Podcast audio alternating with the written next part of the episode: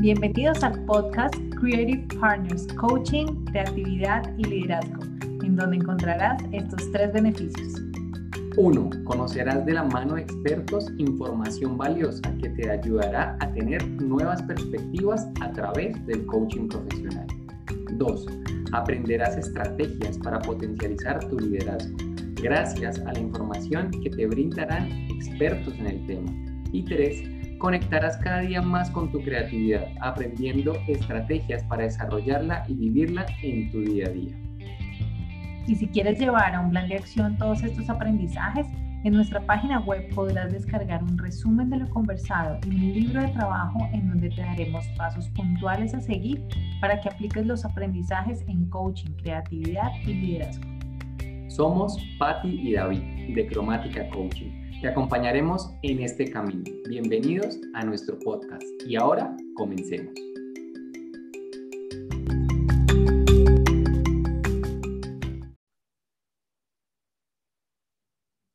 Bienvenidos a este capítulo de nuestro podcast Creative Partners, Coaching, Creatividad y Liderazgo. El día de hoy tenemos el honor de tener una gran invitada muy especial con quien hablaremos acerca del liderazgo. Les presento a María Fernanda Carvajal, Mafe.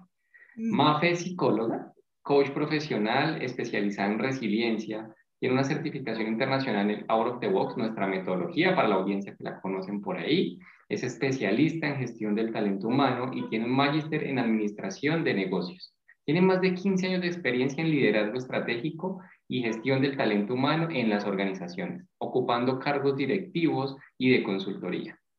Además, es formadora y consultora de organizaciones a nivel nacional y latinoamericano. Es docente universitaria y durante su vida profesional y personal se ha dedicado a indagar y comprender los comportamientos, pensamientos y actitudes humanas a través de diferentes dimensiones, como la cultura, la historia, la ética y la filosofía.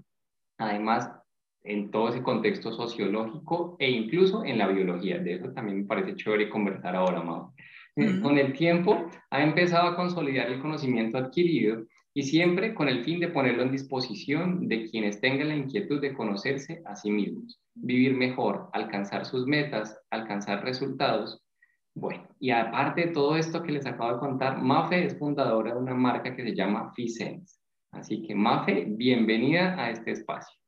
Muchas gracias, David. Eh, siempre que leen mi perfil, yo digo, wow, qué cantidad de cosas que he hecho. como que lo leen y caigo en cuenta. Pero muchas gracias por este espacio y, yo sé que vamos a tener una conversación muy fructífera con muchos puntos importantes sobre el liderazgo y que ahora se vuelven un factor eh, diferencial en las organizaciones. O sea, si bien el liderazgo ha sido algo que, ha marcado la diferencia entre una empresa y otra y cómo funcionan. En este momento casi que es decisivo para la supervivencia de las organizaciones. Y eso, pues, creo que le da un lugar muy importante al tema del que vamos a hablar hoy. Completamente. Y mira que parte de esto es nosotros como, como costumbre en nuestro podcast, abrimos este espacio o esta conversación de nuestros invitados a, a nuestra comunidad, donde nos traen algunas preguntas que van a guiar la conversación de hoy, ¿cierto? Y la idea es que hoy profundicemos más en ese tema del liderazgo y partiendo de eso que, que nos estás contando, Mafe, ¿cuáles crees que son esas habilidades que debe desarrollar el líder de hoy? Porque hoy estamos en un momento diferente de la historia. Sí, es distinto. Realmente, mira, yo, yo digamos que aparte de lo natural que debería tener un líder, de lo, de lo que está definido hoy, que es como una buena lectura de contexto y una capacidad para llevar a las personas hacia el resultado, yo estudiaba un poco esto, esto que estamos mirando y, y decía, hay un factor que se vuelve crucial en este momento y es un factor ético. Y es un factor ético sobre la capacidad del líder de generar dilemas acerca de las acciones que está llevando a cabo la organización y las, y las decisiones que tienen que tomar para el equipo con el que trabajan.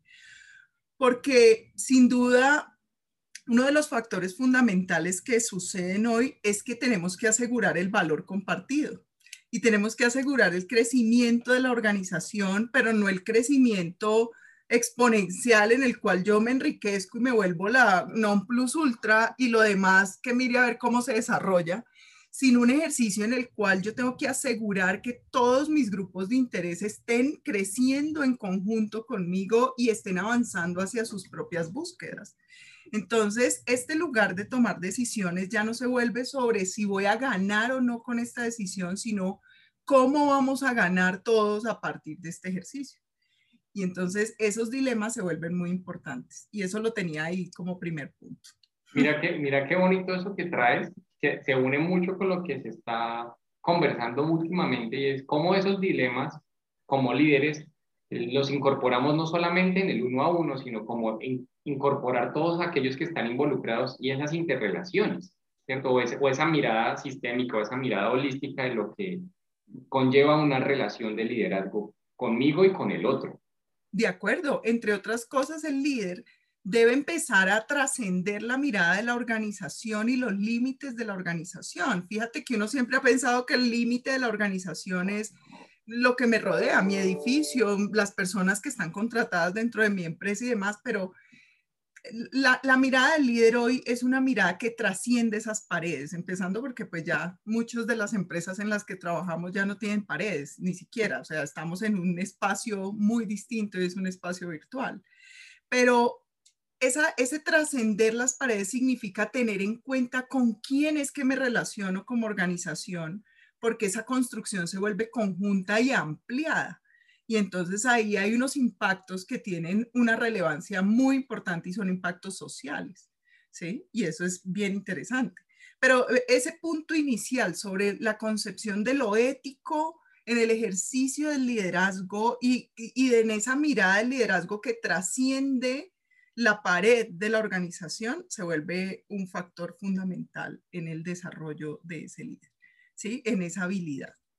Entonces, parte de esas habilidades que nos trae Mafe hoy a la audiencia es necesitamos, como líderes, desarrollar una mirada ética que incluya un valor compartido de todas las personas que nos rodean, inclusive así no hagan parte de mi organización directamente, proveedores, clientes, entorno, comunidad, mira, la comunidad. Impactamos a toda la comunidad, la sociedad misma en todas sus dimensiones. ¿sí? La organización trasciende, tiene un nivel importante de relación con la sociedad.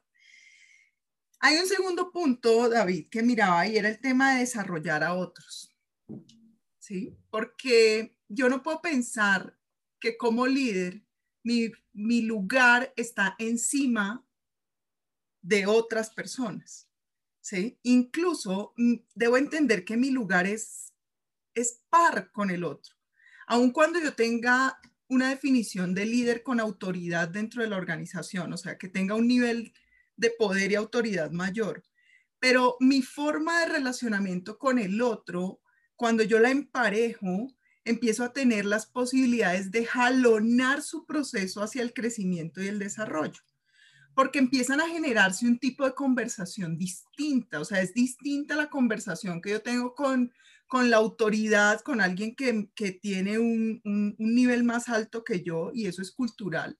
Eso no es porque yo tenga una autoestima más baja o lo que sea, sino porque culturalmente nos, has enseñado, nos han enseñado que si está arriba de mí, merece una mirada distinta y esas conversaciones se tejen de otra forma. Entonces, yo cuando me igualo en la perspectiva de líder con el otro y lo veo como un par al que tengo que jalonar para que él pueda alcanzar sus resultados, pero también que me jalona a mí hacia el logro de resultados, porque no solamente soy yo, sino él también mostrándome cosas de mí misma, pues eso también me permite un crecimiento importante. y ahí sucede algo que se vuelve muy, muy, muy eh, significativo en el proceso de desarrollo y en la comunicación. Hace una semana o dos falleció Maturana.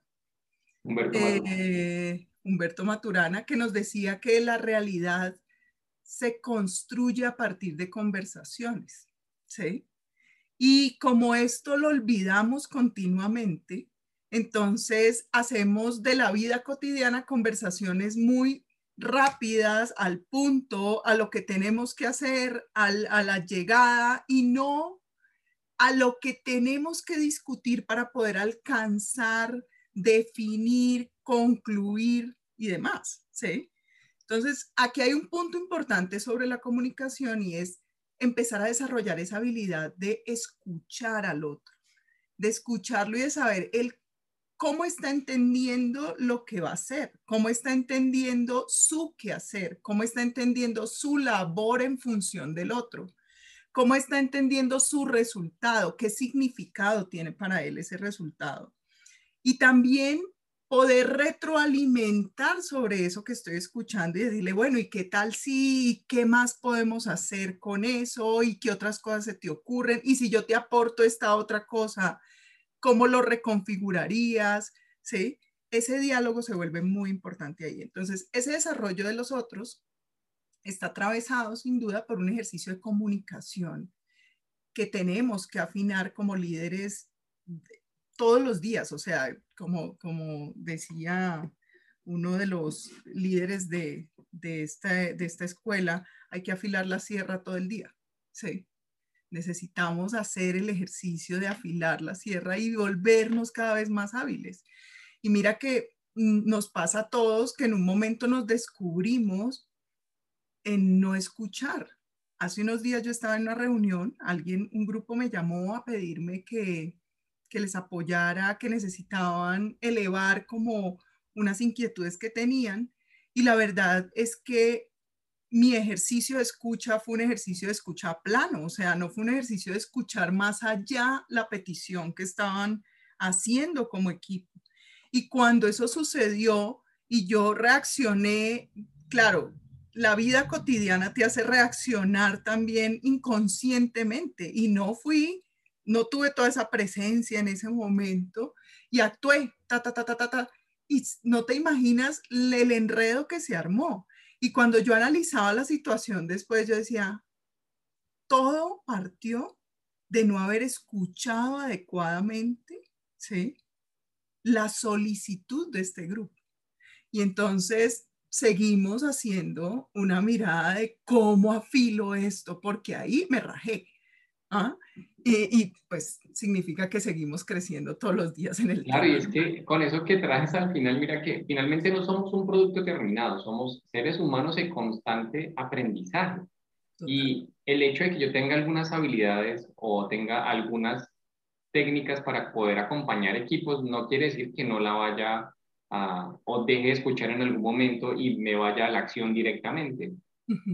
Pero mira que eso que nos trae de aprender a desarrollar a otros de igual a igual, creo que es un desafío cultural.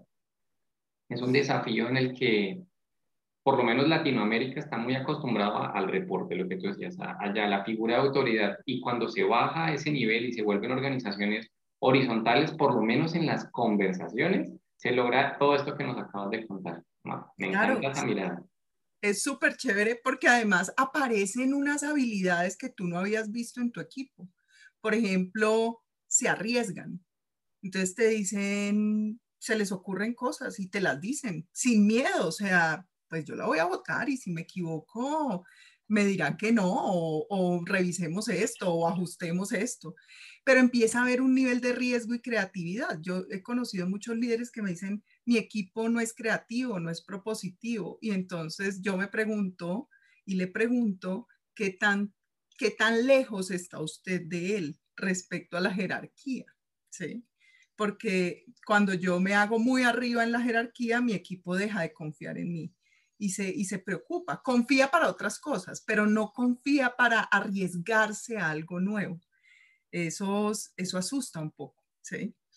Luego, y fíjate que en esta misma línea de lo que estamos hablando, hacía el análisis y decía qué importante en este momento, y creo que en todos los momentos, pero ahora se vuelve muy, muy significativo el que yo tenga la capacidad de, de autoconocerme y de autocriticarme desde la mejor perspectiva, o sea, activar ese observador que tengo y empezarme a ver en mi acción, ¿sí? Y entonces cuando yo me veo en mi acción, digo, un momento, aquí pasa algo que está fuera de lo que yo filosóficamente estoy contando que debo ser, ¿sí?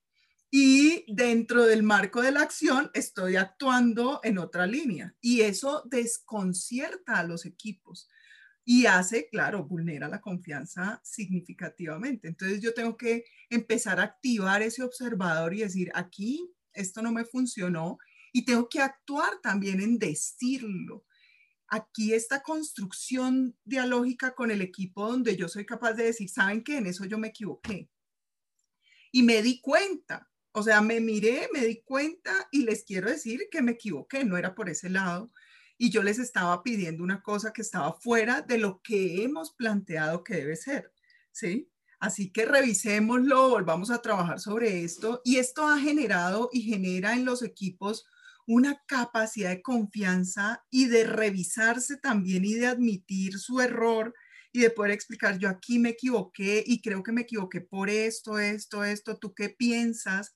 Y se empiezan a construir unos diálogos que uno dice, wow, qué capacidad de crecimiento podemos tener con esto. Entonces, activar ese observador se vuelve fundamental. No puedo creer que yo, que soy la líder, tengo la verdad revelada, pero ustedes, qué pecado, todavía les falta un poquito para mejorar, ¿sí? O sea, no funciona. No funciona así. Mira qué bonito eso, Mafe, porque cuando activamos ese observador interno, y lo que, lo que te escucho es, activa el observador interno donde tengas la vulnerabilidad con tu equipo de decirle, venga, me equivoqué. Y ajusto lo que les dije porque vi que me equivoqué y me di cuenta. Y eso también puede generar ese nivel de confianza con el equipo de decirle, venga, se está equivocando también. Y que ellos también te lo puedan poner porque no siempre el, el observador interno lo va a ver. ¿Cierto? Esos, hay puntos ciegos que tal vez no tengamos presentes, pero si le genero esa confianza al equipo para que me diga, venga, se está equivocando también, eh, y haga la pausa y lo tome como un buen feedback de una retroalimentación que, que, me aporte a mí y le aporte al equipo, genere unos niveles de conversación increíbles. Sí, y eso que dices es muy importante porque hay veces cuando hablamos de retroalimentación, voy a rescatar ese pedacito, pensamos que la retroalimentación es del líder al equipo y se nos olvida que eso tiene también retorno. Entonces, si yo voy para allá, debo esperar y sería el escenario más maravilloso que llegue para acá. O sea, yo quisiera de ti recibir esto. Y yo como líder tengo que empezar a exigirme y a pensarme en esa lógica, qué tengo que hacer para llegar a eso que me está exigiendo mi equipo. Entonces, lo que tú dices se convierte en una conversación que empieza a generar una circulación distinta. O sea, ya no tiene una linealidad o una forma que impide ciertos movimientos. Fíjate que esto cuando yo te lo dibujo de esta forma es cuadrado, pero cuando tenemos el circuito, el circuito empieza a generar una movilidad circular, que es una movilidad mucho más lógica en la biología y en la forma humana, ¿sí? Casi todo es circular, rara vez. Y que genera menos, menos fricción. O sea, imagina un, un cuadrado como lo dibujas, ponlo a rodar Sí, no, eso no, no. no, no anda. Sí, eh, tú tienes el círculo y él va generando la dinámica, ¿sí? Entonces, ahí hay muchas cosas que se pueden pensar. Y cuando tú decías lo de mi perfil de hasta la biología la he mirado, pues claro, porque uno empieza a mirar estos puntos y dice, claro, esto tiene una lógica que es natural, ¿sí? Y nosotros empezamos a crear, hay veces, unas dinámicas que son impuestas y que no tienen este flujo. Y entonces empiezan a verse como, ah, como atracadas ahí en ciertos lugares que ni ¿cómo hago para que esto fluya? De verdad. Entonces, por eso es interesante mirar también esos esquemas de las ciencias que nos pueden dar mucha información y hay veces unas pistas interesantes de cómo podemos funcionar de mejor forma. ¿Sí? Y yo te finalizo ese punto con una que es desarrollar todo el tiempo y trabajar en función de eso un mindset de aprendizaje y de crecimiento continuo. Y eso supone salirse un poco de las ideas rígidas, de la perspectiva de no cambio, de lo, del, del viejo conocido, ¿sí? de la forma que ya sabemos, eh, y que está probada y para qué nos vamos a poner a ensayar cosas, a entrar a espacios de aprendizaje, de conocimiento, de crecimiento, de error, donde yo me equivoco y digo, mm, por aquí no era. Creo que nos toca devolvernos y volvámoslo a pensar en qué nos equivocamos, cómo nos fue. Y si tú te fijas en las metodologías de design thinking, por ejemplo, las metodologías de design thinking, cuando iteran, ¿sí? cuando llegan a ese punto de iterar, lo que te están diciendo es, esto no está perfecto, esto es un prototipo que vamos a poner sobre la mesa para ver cómo funciona. Pero cuando yo lo devuelvo, ¿sí? Yo digo, habían cosas que no le funcionaban. No, ah, y hubo cosas que pensamos que iban a funcionar divino y no funcionaron. Y entonces, y ni siquiera lo miraron, por ejemplo. No valoraron ese pedazo que nosotros creímos que iba a ser el hit. Entonces, cuando yo veo esto de design thinking y digo, ahí hay la posibilidad de iterar, me está diciendo que lo que hacemos es susceptible a ser modificado muchas veces es susceptible a tener errores, es susceptible a ser revisado, es susceptible a seguir cambiando. Y, cuando yo traigo eso al liderazgo y a esa capacidad de aprendizaje a través de abrir mi mente a otras perspectivas, pues empiezo también a darle la oportunidad a quienes están en el equipo de desarrollar sus propias habilidades hacia pensar nuevas formas sobre todo hoy, caramba, que nos toca pensar nuevas formas para todo. En constante, y mira que lo que traes del aprendizaje constante y continuo, del mindset del, del, del líder, creo que va también con esa oportunidad o esa capacidad que te digas, necesito volver a aprender, esa capacidad de desaprender para volver a aprender y darle la oportunidad al otro también. Total si yo creo que soy producto terminado, y regreso a, esa frase que, me, que, nos dijiste ahí más atrás, si yo creo que soy producto terminado, me equivoqué. O sea, ya por ahí ya voy mal encaminado, ¿sí? Porque eso supone un yo sí sé, yo sí tengo la verdad, y pues voy a revelárselas. Y ahí no funciona el tema, ¿sí? Eh, además que cuando yo tengo esa forma de pensamiento, es muy común encontrar que yo les voy a revelar la verdad, pero se las voy a revelar a poquitos. A media. Entonces, yo termino revelando cositas, pero de, de lo que sé, pero no doy contextos. Entonces el otro siempre está ahí como a la expectativa de dame algo más para ver yo qué puedo hacer con eso. Y apocas tanto al equipo que llega un momento en que se rinde y ya no quiere dar tampoco. Entonces, después te llaman y te dicen, oye, ¿qué hago para que este equipo dé? ¿Mm? Claro, generaste un desequilibrio. Claro, lo dejaste, le quitaste la posibilidad de rodar y ahora lo dejaste ahí como mm, sin, sin, sin capacidad, sin, sin elementos, sin, de hecho, sin capacidad de confiar en sí mismo para decir, yo lo puedo hacer, ¿sí? yo puedo pensar eso, porque de, de suyo lo que sucede es que el otro me está diciendo que me está entregando poquito porque es lo que tengo la capacidad de resolver. No me está entregando el reto para que yo mire a ver qué alternativas propongo. O sea, yo soy chiquito todavía, ¿sí? Y eso... No, puedo, estar igual.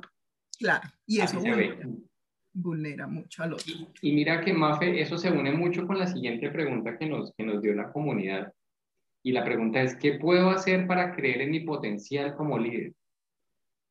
Eso es chévere porque cuando yo me senté a pensar en esa pregunta, decía, ¿qué puedo hacer para creer en mi potencial como líder? Lo primero es bajarme los paradigmas existentes del líder. Entonces, yo saqué tres que me parecen así como gigantes y que siguen sonando eh, muchísimo en, el argot popular y en la vida cotidiana de las organizaciones.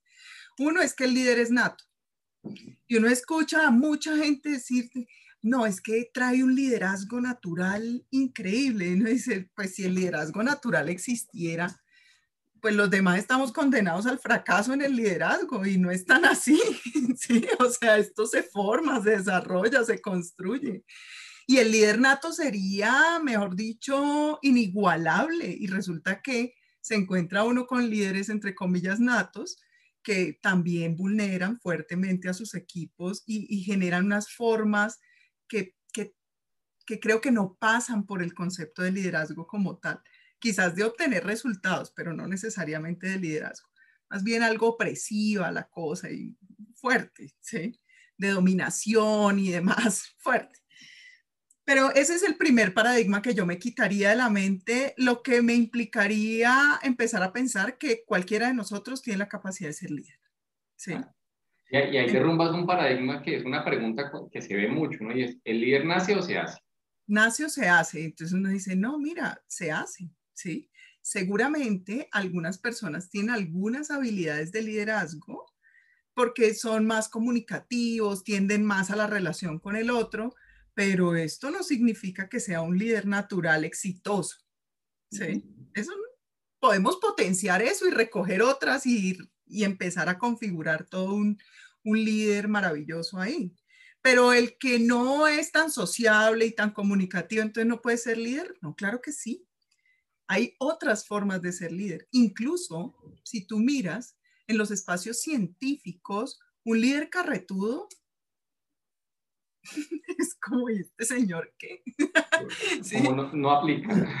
Claro, ¿dónde están los hechos y datos de lo que usted está hablando? O sea, el líder de un espacio científico es un líder referente, es un líder que, que tiene un conocimiento de los temas que yo digo, wow, este señor es increíble, ¿sí? Y lo sigo por esto. Y tiene un montón de habilidades más que nos permite aprender de él. Entonces, no todos, ni todos los espacios requieren las mismas formas de líder, ¿sí? Ni todos los que son súper hábiles en conversación y socialización son buenos líderes, ¿sí? Entonces, hay que, hay que sopesar esas, esas cargas. El segundo punto que les ponía es eso, está relacionado, dice, el, para ser líder hay que ser carismático. Pues sí, no. Hay líderes que son muy secos, pero son maravillosos, ¿sí? Te guían bien, te dan una línea clara, te desarrollan, te muestran cuáles son los objetivos, te dan contexto. Eso sí, al pan pan y al vino vino. Y la retroalimentación es esto y el ejercicio es este y cuéntame lo que necesites, pero sin tanta, sin tanta feria, ¿no? Eh, o sea, no necesariamente ser carismático me hace un super líder. Eso no va de la mano, sí o sí. ¿sí? Así que ahí tumbamos otro. Y el otro es que un líder siempre tiene excelentes ideas y es el que tiene la razón.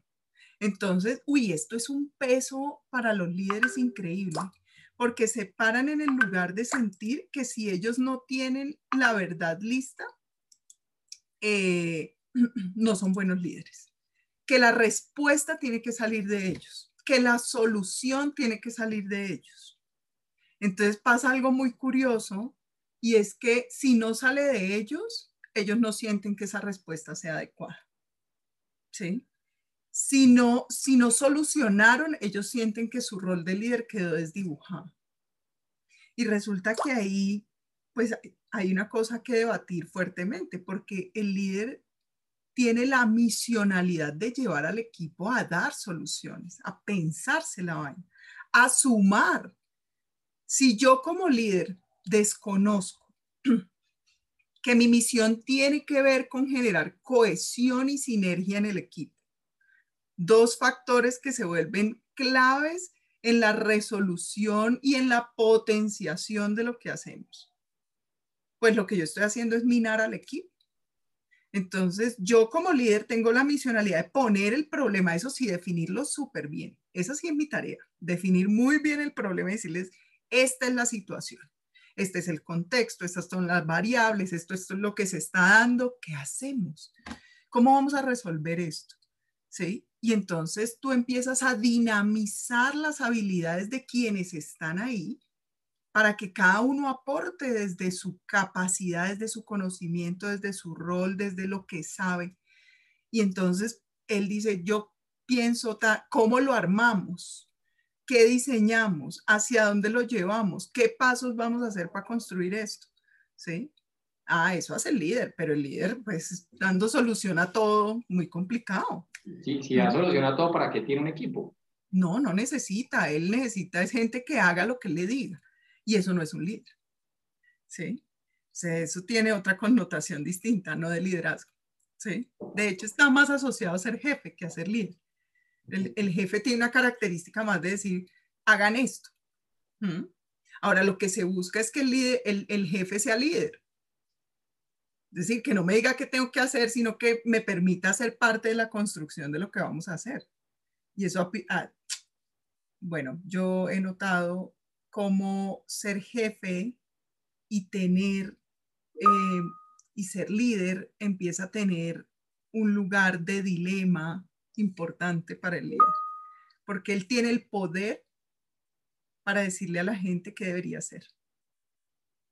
Y tiene la autoridad por su cargo para decirle a la gente cómo y qué debería hacer. Pero tiene la misionalidad por su rol como líder de llevar a la gente a que construya ese deber hacer. Entonces ahí empiezan a generarse unas cosas también sobre los tiempos, los resultados, lo que tengo que... Ay, Dios mío, ¿cómo lo hago rápido? y que la gente lo aprenda rápido. Y, ahí viene esa necesidad de control, ¿no? Lo que te escucho ahí es, sí, necesito empoderarlos, necesito que sean más creativos, que sean más arriesgados, necesito cumplir, necesito entregar, necesito... ¿Y cómo suelto ese control para que realmente el equipo se potencialice? Es, claro. es una habilidad que Claro, y hay cosas entonces donde este jefe, el jefe líder va a tener la necesidad de construir con su equipo esos acuerdos que dicen, hay momentos en los que vamos a tener que actuar de acuerdo a lo que yo les planteé de manera ágil. Y hay momentos en los que vamos a tener que construir, armar, desarrollar. Y esto va a suceder paralelamente. Pero entonces ahí el tema del líder es estar checando dónde tiene que jalar rápido y dónde tiene la posibilidad de flexibilizar y decir aquí nos podemos equivocar, hágale, ensayemos. ¿sí? Y esta medida de todo el tiempo tiene su, tiene su bemol de trabajo individual. Por eso mirarse se vuelve muy importante, para ver dónde es. Hay veces halo donde no es y empujo donde no es. Entonces, ¿dónde estoy haciendo el push y dónde estoy haciendo el pull realmente? ¿Mm? Bueno, buenísimo. Y mira que, ¿tienes algo ahí más? Mm, no, tenía eso y, y, un puntico más adicional que creo que tiene que ver un poquito con el ego del líder. Y esta es una mirada importante porque ese también le tenemos que echar manito y dominarlo un poco y es que el líder es una persona destacada, sobresaliente y diferente al resto. Y yo creo que esto es algo que hay que limar bien, porque creo que en el momento en que se concibe como igual a los otros, con otras habilidades que suman a todo el equipo, es donde da la oportunidad del movimiento cuando se considera diferente, sobresaliente, destacado, maravilloso, empieza a posicionarse en ciertos lugares que empiezan a minar el grupo. Porque todos son sobresalientes en lo que hacen. Si no, ¿a quién tengo en el equipo? Y no para que lo tengo en el equipo. Total. O sea, para que lo contraté. ¿Sí? Entonces, ese es un detalle importante. Eso, eso es como cuatro, cuatro aspectos que yo tenía ahí sobre cómo empezar a pensar en esa potencialidad del líder. Y, y agregaría que el líder es un facilitador. Es un facilitador de, de, de, de, las personas para que ellos puedan llegar a esos lugares a los que tienen que llegar. ¿sí? Y hay veces el lugar al que llegan no es precisamente el que uno como líder tiene en mente. Hay veces llegan a lugares mucho mejores. Y uno dice, wow, si lo hubiera hecho yo no me hubiera quedado ni parecido, o sea, ni lejanamente parecido. Les quedó espectacular, ¿sí? Porque te dan un montón de cosas que no, wow, se logra descrestar con sus habilidades. Y eso es, el, poder, el poder del liderazgo colectivo, o sea, no, no te quedas solamente con tu idea donde queremos llegar, sino todos construyen algo mucho más grande de lo que podemos ser. Total, y eso es sinergia. Claro, lo, cuando eso lo logras y tú te descrestas como líder, tú dices, este grupo ya tiene un nivel de sinergia donde no es uno más uno, dos, sino uno más uno, cinco. ¿sí? Y me están dando mucho más de lo que yo espero de ellos. eso es muy chévere. La madurez del equipo. Sí, y se gana un montón. Y sabes que empiezan a generar entre ellos dinámicas de diálogo que ya no están atravesadas por la aparición del líder sino que ellos solos tienen dinámica. Y uno dice, pues maravilloso, porque puedo estar en otras cosas y volver y seguir facilitando y salir. No tengo que estar presente todo el tiempo. Y si pensamos eso en la realidad actual, en donde yo no puedo estar presente, ni ellos, pues eso empieza a generar un plus en el ejercicio que es muy ganador. ¿Mm? Sí, total. Y mira que esa realidad actual hace parte de la, de la siguiente pregunta. ¿y, ¿Y cuál es el desafío más grande de un liderazgo de hoy? Del liderazgo de hoy. Porque estos desafíos que hemos venido conversando los, los hemos vivido como líderes y como colaboradores de equipos también en algún momento durante la historia. Sin embargo, hoy vivimos un momento diferente y esos, esas habilidades y esos desafíos siguen presentes, pero hoy llegaron nuevos. Yo tengo tres, ¿sí? Con esos yo creo que uno tiene harto. Podrían haber muchos más, estoy convencida que sí, pero tengo tres, que además todo el tiempo te están solicitando. Y si antes te lo solicitaban, ahora te lo solicitan, pero con creces y desesperación, así como yo, ¿qué hago con esto? Y es la convivencia en generaciones como los tiempos están cambiando tan vertiginosamente, pues las generaciones cambian de pensamiento muy rápido también. Entonces ahora tenemos conviviendo cuatro generaciones en un mismo espacio y, con formas de concebir la vida, de concebir el trabajo, de concebir la tecnología diferentes, ¿sí? Entonces, mientras uno concebía el trabajo como la razón de su vida y lo que lo dignificaba en su mayor medida, eh, que son las generaciones como la mía y más atrasito, ¿sí? Pues las más nuevas dicen, no, es que el trabajo es un medio para vivir. Entonces, ni, me, ni le voy a dar mi vida, alma y sombrero al trabajo, pero eso no significa que no estén comprometidos, significa que tienen otra visión y este entendimiento genera mucho malestar. Y por otro lado está la habilidad del más joven, el nativo tecnológico, navegando en estas formas nuevas que nos trajo la realidad actual y que nos la trajo a fuerza, porque nos dijeron esto va a pasar. Y todos, ah, sí, ya va a pasar. Pero llegó el COVID y, ay, sí, pasó. Sí, entonces a, fuerza de lo que está sucediendo, de las generaciones nuevas moviéndose como pez en el agua en esto y nosotros intentando todavía ver cómo hacemos para que Zoom tenga su mayor potencial utilizado. Entonces, fíjate que, eh, y esto suena muy básico, pero esa convivencia se hace difícil y esos entendimientos, esos lenguajes compartidos, esa construcción de acuerdos, desde esas realidades tan distintas que están aquí, ¿sí? Se, ha vuelto un reto para el líder, para la organización muy fuerte.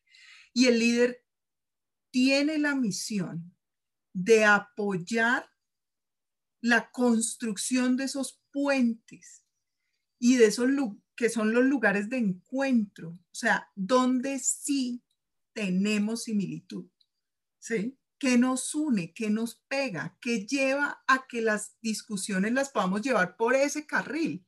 Porque lo que tú empiezas a ver es que los diálogos se construyen uno por acá y el otro va por acá. Y son paralelos y no tienen punto de encuentro. Pero ¿dónde están los puntos donde nos podemos encontrar? Y ese tejido lo tiene que acompañar el líder. Ese es un, ese es un reto de hoy súper fuerte, ¿sí? El otro tiene que ver con navegar en entornos complejos. Nunca habíamos navegado en un entorno tan complejo como el de hoy. Navegar en entornos complejos y de incertidumbre. Ahora sí que podemos decir claramente que las cosas como las habíamos hecho siempre, puede que ya no te funcionen realmente, ¿sí? Pero además las formas que teníamos de analizar los entornos las metodologías que utilizábamos para planear la organización, para tener objetivos, hoy en día se empiezan a ver y, uno las siente cojas, porque es que la forma como está configurado el entorno hoy no se parece a la forma como estaba configurado antes. O sea, antes pues la TRM nos duraba dos días, tres días. Hoy en día esto hacía así todos los días y uno dice, Dios mío, ¿qué pasó? ¿Sí? Y, y, hoy tenemos manifestación y mañana sucede algo en la negociación y cambia el panorama. Y hoy tenemos COVID full y su, sumaba manifestación y eso cambia toda la mirada, pero mañana puede ser otra realidad. Entonces, y no pasa solo en Colombia, quiero advertir, o sea, que quiero advertir que que el entorno social, económico, tecnológico, ambiental del mundo hoy se está moviendo, pero a una velocidad vertiginosa, ¿sí? Y entonces cuando antes planeábamos a 5 o 10 años, hoy miramos y decimos, y si yo planeo a 5 años, eso es como una pérdida de tiempo, ¿sí? ¿Qué voy a hacer con ese plan? Y va a ser una constante ahora. Claro, entonces, ¿cuáles van a ser las metodologías? Y yo miro el entorno y digo, hay metodologías Scrum, cada vez ya vamos como pensando en formas, tenemos Kanban para estar mirando qué hice, qué no hice, qué me falta, ya esto está listo, voy avanzando. Tenemos un montón de metodologías que sumadas nos están diciendo que debemos ir a esa velocidad. Pero yo siento que esto es un poco eh, eh, como una cosa que empieza a agobiar al sujeto, ¿sí? Dentro de la organización. Y yo no puedo agobiar al equipo como líder. Entonces yo tengo que empezar a tener la capacidad de navegar en ese, en ese mar turbulento y extraño, pero también poder ir llevando a mi equipo de manera que los pueda ir preparando para ciertos momentos y trayéndoles una realidad que sea más tranquila y una realidad que sea más rápida. Es como montar una montaña rusa. ¿sí? Tú te vas a, hay una que te lanza con toda y hay otra que va el carrito ahí como... Y yo tengo que llevar esa sincronización todo el tiempo, o sea, tengo que estar mirando y midiendo, porque si tú los llevas en caída libre durante todo el tiempo que estás, los vas a reventar y entonces no, no, no vamos a dar resultados. Ese es un punto importante en esta realidad actual también. Y es, un, desafío, es un desafío, hay más que para, para profundizar un poco más en ese, en ese desafío, creo que aunque se venía viviendo en entornos difíciles, inciertos, eh, el de hoy fue a una velocidad, como tú dices, de la montaña rusa increíble, donde ni el equipo, ni el líder, ni la organización, ni la sociedad estaban preparados. Nada, es que éramos así y al otro día éramos así. oh, por Dios, espéreme un momento. sí, no, no tuvimos el chico de preparación. Eso no dijo, vamos a, y esto va a durar tanto tiempo y vamos a estar durante estos meses transformando esto. Y para los que hemos trabajado el tema de cambio organizacional, por ejemplo, y que sabemos que hay cambios que son que llegan de repente a la organización, igual la organización empieza a generar ciertos tiempos para adaptarse. Y eh, cuando lo hacemos planeado, pues eso nos da toda una figura de cómo hacerlo. Pero es que aquí fue una cosa como, hoy trabajamos en empresas, mañana no, en la casa. Y, ahora tenemos que mirar la forma de reunirnos, hablarnos, seguir, eh, hacer seguimiento, revisar retroalimentaciones, evaluarnos, todo. Y fue como, Dios, ¿cómo va a ser esto? No, la mayor parte de las empresas nunca lo había hecho. Sí, descubrió que lo pueden hacer. pero, pero ha sido todo un reto. Y yo tengo un punto ahí para los líderes que es un tip cuando nosotros pasamos de la realidad anterior a la, actual, una de las cosas que se modificó fue el contrato psicológico. Mm. Porque a mí me contrataron para trabajar dentro de una empresa en un esquema X, con una forma X. Y eso parece como, pero obvio, pues nos tuvimos que ir todos para la casa, pues ¿cuál es el rollo? Mm, sí y no. El contrato psicológico tiene un lugar inconsciente en el ser humano que hace que se instale en tu cabeza una forma de vivir y de llevar rutinas. Cuando tú haces cambios como estos, una de las cosas fundamentales es reconfigurar el contrato psicológico. ¿Sí? De hecho, hoy en día el contrato psicológico ha ido migrando a perspectivas como la promesa de valor empresarial, ¿sí? O empleador. Y yo tengo que reconfigurarlo porque mi promesa de valor, mi contrato psicológico, mi relación con mi equipo cambia y se ve afectada de alguna forma que hace que yo tenga que redimensionarlo por otros lados. ¿Sí? O sea que tengo que tejer nuevos acuerdos. Ya no nos vamos a ver todas las semanas, vamos a vernos de esta forma. Nuestras reuniones ya no van a ser así, con refrigerio a bordo, sino que van a ser así. ¿Sí? Eh, nuestras, nuestros esquemas de trabajo van a tener esta lógica. Entonces yo ya no voy a trabajar por cuánto tiempo estás en la oficina, sino qué me tienes que entregar. Y no te voy a hacer seguimiento durante el día si estás o no estás. Y, pero todas estas cosas requieren ese diálogo y eso se nos olvidó a todos. Todos nos fuimos para la casa igual de desconcertados y como esperemos, que, esto va a cambiar, sí. Esto no dura mucho y resulta que llevamos más de un año en esta tónica y va a durar más, mucho más. O sea, mi propuesta ahí es, si no lo has hecho hoy, es hora de hacerlo. Hay que reconfigurar ese contrato psicológico porque esto cambió. ¿Mm? Gracias por ese regalo. Ese es un punto importante que hay que trabajarlo. Y el, y el último que yo creo que está en, en, en el reto, porque también tiene mucho que ver con, con cómo veo yo la realidad, ¿sí? Y eso significa transformar mi propio paradigma, está en elevar a los equipos para que conciban los espacios virtuales como espacios de creación y construcción de nuevas formas de trabajo atravesadas por la tecnología. Y eso me implica a mí, incluso como líder, entender que esos espacios virtuales existen. Y es muy chévere porque yo veía a mi hijo jugar Minecraft, por ejemplo. Y yo digo, qué increíble, estos chinos lo tienen puesto en la cabeza. O sea, Minecraft es una ciudad que hay que construir, que está en otro espacio, que la construyen con otros y que tienen un diálogo basado en esa construcción allá. ¿sí? Es una realidad paralela, pero para ellos es una realidad y es un lugar donde se puede hacer construcción. Pero resulta que los que no nacimos con Minecraft, que somos muchos en las empresas, ¿sí? pues eso no, eso es un juego. Eso no tiene nada que ver con trabajar, ni con tener una actividad creativa, ni laboral, ni, ni de resultados. Y entonces empezar a ver esta pantalla como el lugar donde yo puedo construir, crear. Solamente tú pones un miro y le dices a la gente, bueno, vamos a poner ahí los papelitos, no sé qué, los posit y la vaina. Y te digo que es un reto gigante si tú tienes un grupo mayor de 40, ¿sí? O sea, empiezan allá.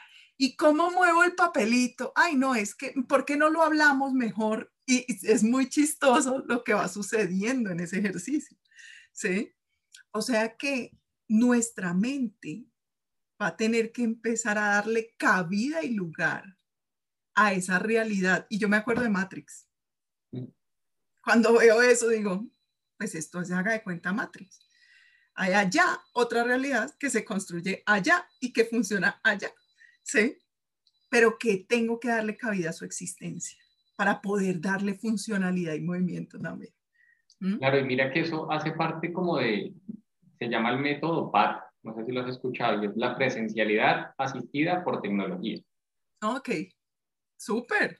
La presencialidad asistida por tecnología, y es como sin yo estar físicamente con otro, puedo construir presencialmente en, en un entorno virtual que me está asistiendo una tecnología, bien puede ser el videojuego, bien puede ser Zoom, bien puede ser cualquier otra plataforma de, tecnológica que me permita co-crear y incorporar esa mirada al equipo, por más joven que sea, no creas, por más joven que sea, tiene un desafío, como digo.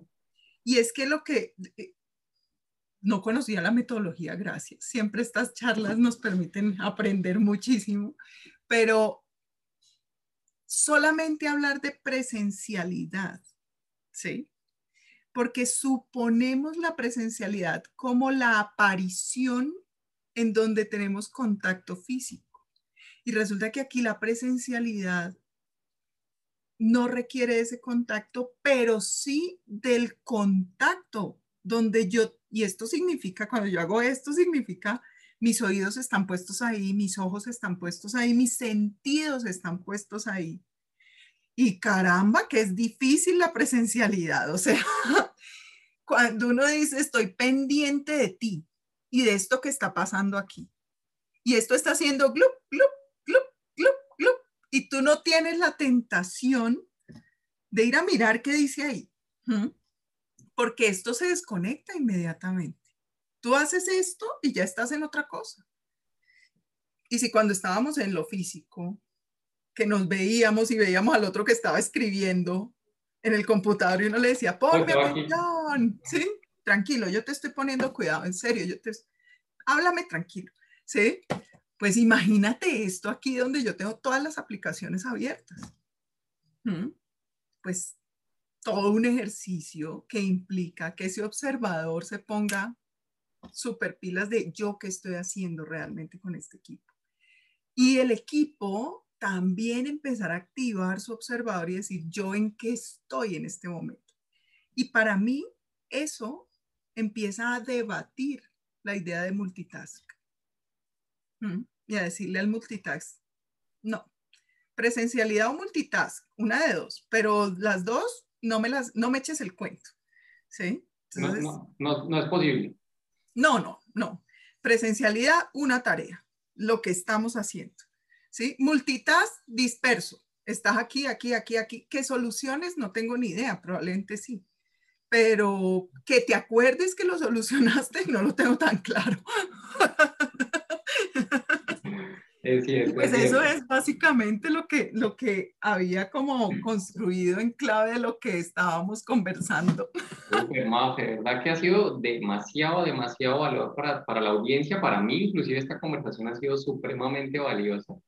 Y generalmente el espacio del podcast, que ya estamos casi por cerrar, eh, utilizamos una de nuestras metodologías que es Out of the Box, que está basada, y una de las, de las metodologías trae un kit específico que es el kit de mindfulness uh, y agradecimiento y presencia, ¿verdad? Y a todos nuestros invitados siempre les regalamos una pregunta para que se conecten con el aquí en el ahora, partiendo de esa presencialidad. Oh, por Dios, muy bien. Esas preguntas en mi empresa han sido un hit, te cuento, les encantan.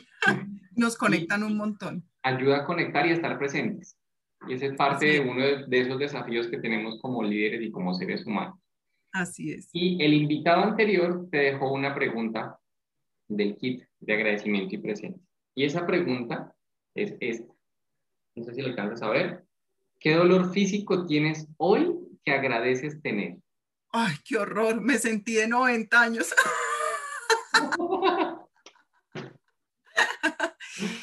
¿Sabes? Creo que me acosté mal anoche, estaba un poco cansada y me acosté mal, puse alguna pierna donde no era y me está doliendo, curiosamente, un musculito en la cadera en la derecha. Y esta mañana me agaché y yo, ay, ay, ay, ¿qué pasó ahí? Pero, ¿qué, qué pasó? Pero ¿por qué agradecer ese dolor? Como abrazarlo y agradecerlo. No solamente porque yo tenía, voy a hacer un paréntesis, yo tenía un amigo que decía que si después de los 40 uno se despertaba y no le dolía nada, que se pusiera cuidado porque seguro se murió anoche. Pero no creo en esa premisa, la verdad. No quiero creer en ella. Aún estamos en este plano. Pero esta mañana eh, que lo sentí, primero lo que me obligó fue a estirarme. Y estirarme siempre me hace empezar a conectar lentamente como todo con esta realidad. Claro, tú sales del sueño profundo y entras a esta realidad. Es como, ¿dónde estoy? ¿Qué estoy? ¿Qué voy a hacer hoy? ¿Qué tengo que? Y entonces ese estiramiento me va permitiendo como, como conectar de una manera bien amorosa con, con el día, ¿sí? Porque además me trato con cuidado de no ir a estirar mal, no sea que vaya a dañar otra cosa por ahí. Em, y, y, me recuerda constantemente, los dolores tienen una característica, principalmente los musculares, y es que te recuerdan una postura, una mirada, o sea, una ubicación de tu cuerpo adecuada para poder estar en lo que estás sin estar pensando o sintiendo el dolor. ¿Mm? Entonces, siempre te obligan a estar como mirándote para poder estar ubicado de la mejor forma. Eso es como básicamente. Gracias, Mafe, por compartirnos tu respuesta a esa pregunta que conecta con el aquí, con el ahora. con el dolorcito de cadera. Con el dolorcito de cadera. Pero estás aquí, estás aquí en este plano todavía. Todavía clarísima, sí. La siento fuerte y clara. Y ahora, tú déjale una pregunta al siguiente invitado del kit de agradecimiento de, de ahora de vos. Del 1 al 52, elige un número, que no sea el 36. 15. El 15.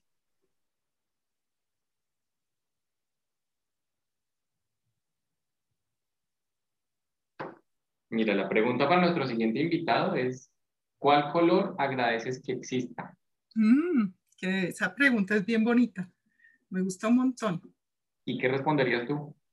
Mira para atrás de mi fondo. Ese es el fondo de mi, de mi, de mi empresa.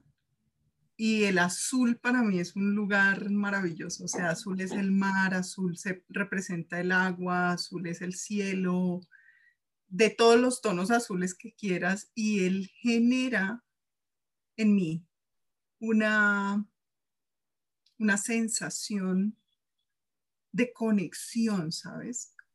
Con, con lo que realmente es significativo e importante en la vida. y, este fondo a mí me fascina porque es como que yo veo el mar y es todo. Yo veo el mar y la vida vuelve. Es como, wow, increíble que exista toda esta vaina tan imperiosa, impetuosa, mágica y maravillosa que guarda vida, nos tiene a todos, nos da de todo. ¿Sí? Entonces, y, si tú miras, el uno está arriba y el otro está abajo, pero están en todo. Entonces, em, pues nada, el azul me encanta. Creo que eso le da nos da una perspectiva de vida, ¿sí? Y ahí está, representado. Eh, qué rico, qué linda esa respuesta y gracias por compartirla a nosotros y a la audiencia. Muchas gracias a ti, a Cromática, por este espacio. Muchas gracias, de verdad me siento sumamente honrada por el espacio que, que me han invitado a participar y pues nada, aquí estamos para construir, crear, seguir pensando cosas y seguir haciendo. Así es, así es. Y parte de eso es quienes nos están escuchando y van a escuchar el capítulo que sale en diferentes plataformas, Spotify, YouTube y varias plataformas de podcast. Si quieren contactarte, ¿cómo pueden hacerlo? ¿Cuáles son tus redes sociales? Bueno, cuéntanos ahí. Me has cogido fría en este punto, pero eh, tenemos la página web www FISENS, como está escrito ahí en, nuestra, en, el encabezado, fisens.co, ¿sí? Ahí pueden ver nuestras redes sociales, estamos en Spotify con algunos podcasts, estamos, tenemos algunos videos en YouTube, está nuestro portafolio completo, quiénes somos, cómo estamos trabajando este tema, nuestra filosofía, todo está ahí. Estamos en Instagram, Facebook y en LinkedIn también. Ahí están todos los contactos para que nos encuentren, incluso mi WhatsApp. Buenísimo. Entonces, a buscar FISENS en redes sociales y en la página web para que sigan contactando y conversando con Mafe. Mafe, un placer conversar contigo. Gracias por tu generosidad. Muchas gracias por el contenido que le has entregado hoy a la comunidad y de verdad que muy agradecidos. Mil gracias a ti, súper así con todo el corazón. Les mando un abrazo gigante, los he extrañado mucho en este tiempo, pero aquí estamos cumpliendo otras misiones. Así que mil gracias por este reencuentro, por este espacio maravilloso y aquí estamos en este proceso de crecimiento, aprendizaje y formación contigo. Gracias. Cuídate mucho llegamos al final de este capítulo de Creative Partners, Coaching, Creatividad y Liderazgo. Te esperamos en el próximo capítulo. Mil gracias.